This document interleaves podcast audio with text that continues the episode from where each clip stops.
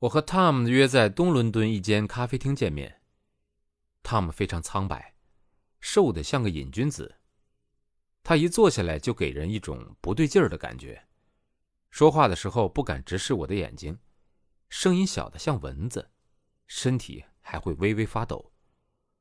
慢慢聊开之后，Tom 的表现变得比较正常了，不再那么畏畏缩缩。于是我也渐渐的放下戒心。当我们聊到摄影时，汤姆解释他的专长其实是动画，摄影只是为了把人偶移动的步骤拍下来。聊到了傍晚，我跟汤姆说我该走了，晚上跟 host 约了一起吃饭。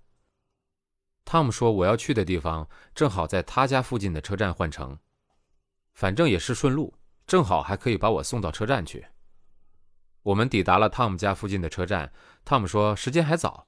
问我有没有兴趣去他家看看他的作品。我家很近，走路五分钟就到了。汤姆说道。我心想，看个作品花不了什么时间，就跟汤姆回到他家。他的家里阴森森的，家具都很破烂。我坐在沙发上，看汤姆从衣柜里拿出两个小学生一般高的带线傀儡娃娃。一男一女，身体扭曲变形，表情狰狞恐怖。这对傀儡娃娃并没有吓到我。如果用艺术的眼光来看，其实还挺特别的。我仔细看了看，还拿出相机出来拍照。看看表，等汤姆拿着两杯果汁回到客厅时，我跟他表示时间差不多了，我得走了。汤姆把果汁放下，表情突然变了：“你都还没有好好认识我的人偶，就想走了？”我愣了一下，心中稍感不妙。啊，对不起啊，真是时间上有困难。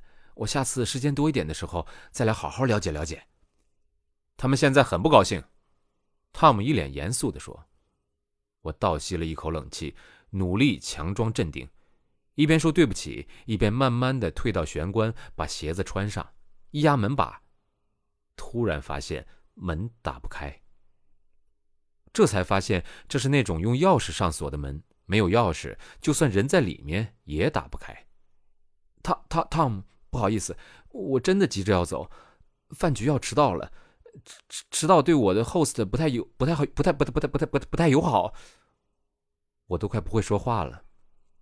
汤姆走到玄关的另一端，离我十步之遥，他没看我，眼睛死死地瞪着我脚边的地板，然后轻轻地说了一句。地板很脏，我傻了一秒，急忙看看我脚下的地板，白色地板上果真有那一些小小的脏印子，也不管那是不是我的，我急忙道歉：“哎呀，呃，不好意思，可能是我的鞋子把你地板踩脏了，真对不起。不过，Tom，我真的很急，你可以帮我开一下门吗？我真的不想迟到。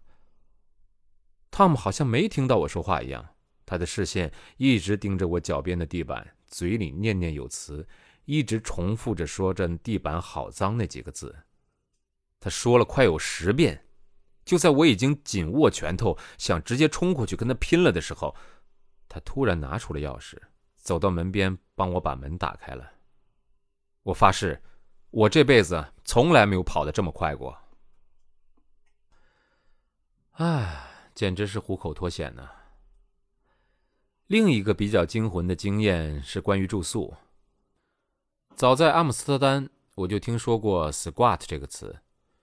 squat 没有办法用中文解释，简单来说就是有空屋闲置，于是有不是屋主的人破门而入，接上水电，占地为王。